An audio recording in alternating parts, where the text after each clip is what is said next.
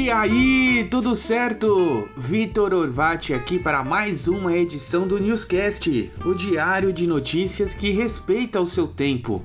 Hoje é quarta-feira, dia 14 de abril de 2021 e vamos direto ao que interessa. Café. Pega o seu com a força do amor ou do ódio, se for necessário, e vamos para as notícias mais importantes do Brasil e do mundo. O clima continua com a presença da chuva persistente nas regiões norte e nordeste, onde a máxima pode chegar até 31 graus com mínima de 23.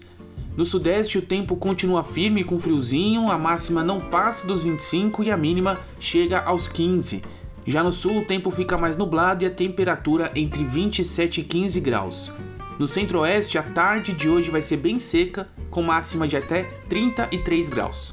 É, meus amigos, hoje é o dia dele, a estrela de todas as manhãs, o melhor e mais amado amigo de todas as horas, o café. Hoje a indústria cafeira mundial celebra a segunda bebida mais consumida do mundo, ficando atrás somente da água, o que né, é justificável. O café é tão importante que existem três datas comemorativas. Hoje, que é o Dia Mundial do Café, 24 de maio, que é o Dia Nacional do Café, e 1 de outubro, que é o Dia Internacional do Café. Atualmente, o Brasil é considerado o maior produtor e exportador de café do mundo, seguindo do Vietnã e da Colômbia. Depois de se tornar protagonista por bloquear o canal de Suez, o navio Evergreen foi desencalhado no final de março, em uma manobra que fez o mundo todo comemorar o fim do problema. No entanto, a realidade é que ele está longe de acabar.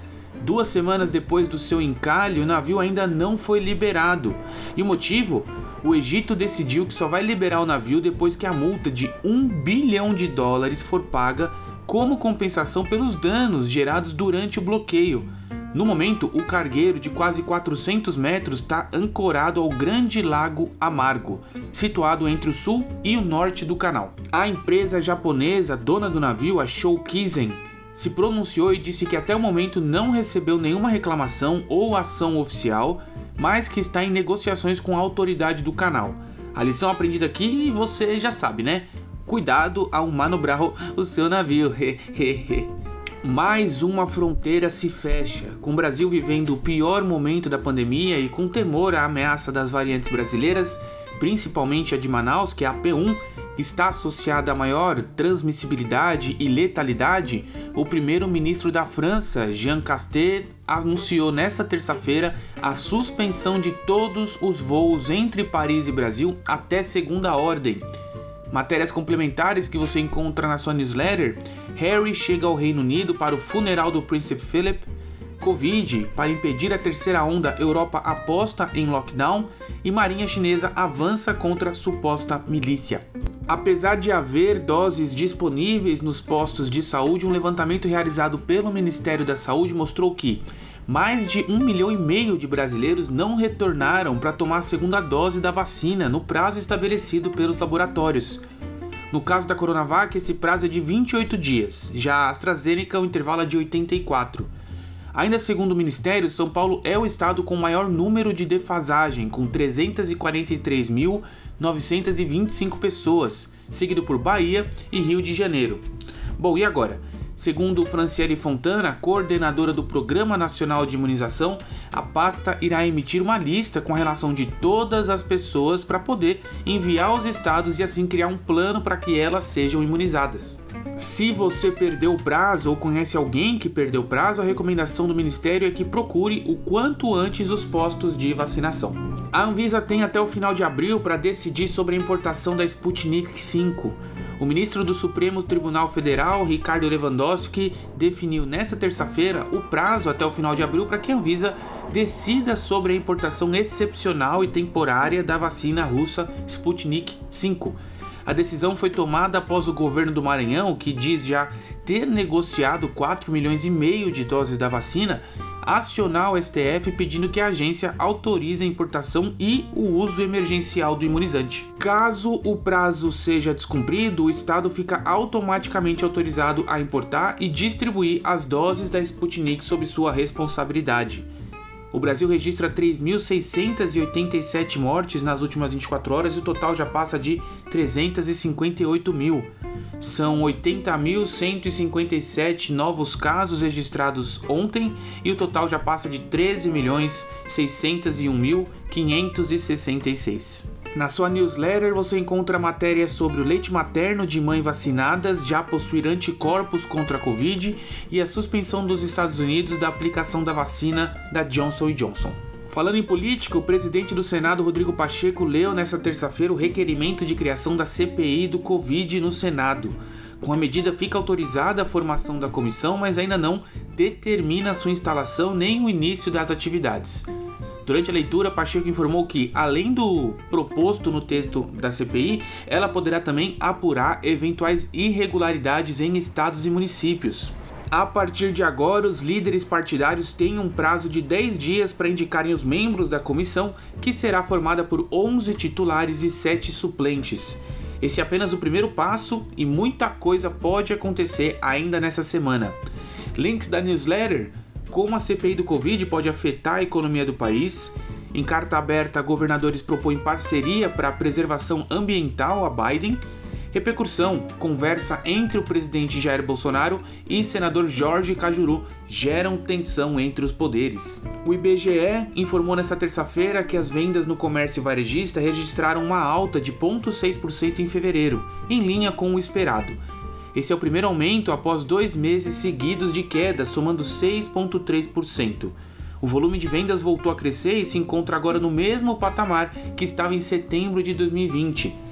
A queda se deu por diversos fatores, entre eles a redução do auxílio emergencial, inflação e as restrições relacionadas à pandemia.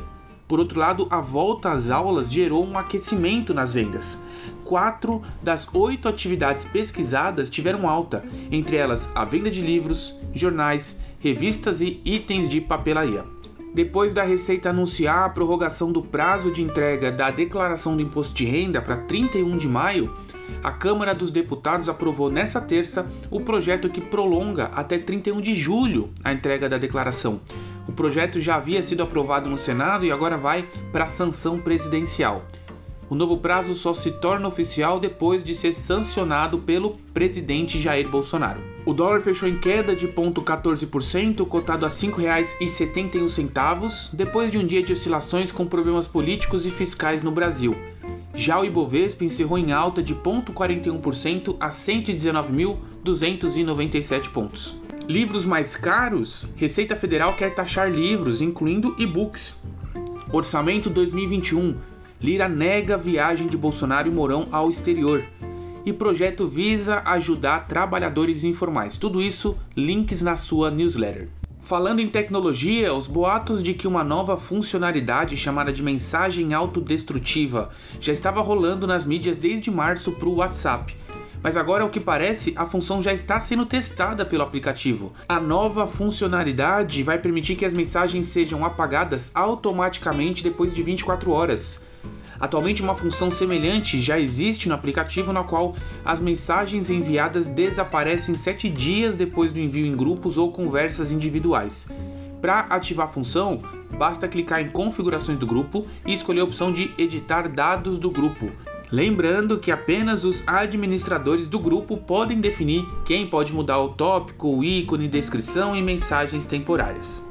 Se a gente já printava antes, agora o print vai reinar para valer. Bom, o Facebook e o Instagram terão novos alertas com selos em conteúdo sobre tratamentos contra a Covid que não tem comprovação científica. O anúncio foi feito nesta terça-feira. Os rótulos utilizam como fonte a OMS e devem chegar às redes sociais nas próximas semanas. Essas publicações vão ser acompanhadas do seguinte recado: alguns tratamentos Covid-19 não aprovados podem causar danos graves. Lady Whistledown que lute para escrever. A Netflix anunciou hoje a renovação da série de Bridgerton para a terceira e quarta temporada. Produzida por Rhonda Rhimes, a mesma de Grey's Anatomy, a série foi um sucesso na plataforma de streaming desde que estreou. Em janeiro, a Netflix confirmou que Com 82 milhões de plays, a série se tornou o maior hit da sua história. A segunda temporada da produção já tem data confirmada de estreia, que deve acontecer no dia 25 de dezembro, nosso presentinho de Natal.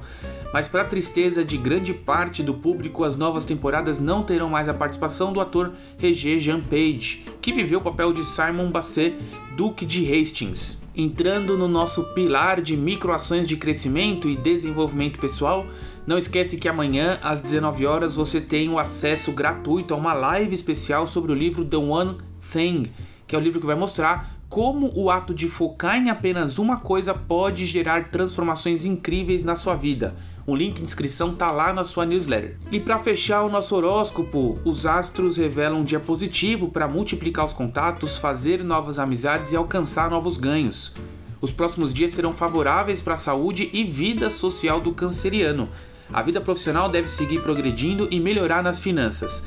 Mas atenção, não vai sair por aí contando vitória, abre seus olhos com os adversários. Leoninos, atenção, é hora de sair da zona de conforto e pensar fora da caixa. Aproveita esse período para se envolver com atividades diferentes e começar novos projetos que te façam sentir realizado. Para os virginianos, é hora de focar nas metas e conquistas impulsionadas pelo seu lado determinado, corajoso e sua vontade de progredir.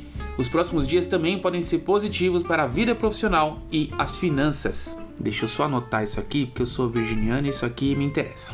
E por hoje é isso. Chegamos ao fim de mais um episódio do Newscast, preparado com muito carinho para que você comece o seu dia melhor com a gente do que sem a gente. Afinal, todo mundo gosta de quem está sempre bem informado. Se você gostou desse conteúdo e entende que ele pode ajudar outras pessoas, encaminha para o seu amigo, para os seus familiares, para o pessoal que trabalha com você, porque eu tenho certeza que eles vão gostar e nós também ficaremos muito gratos com a sua ajuda. A gente se vê no episódio de amanhã. Até mais!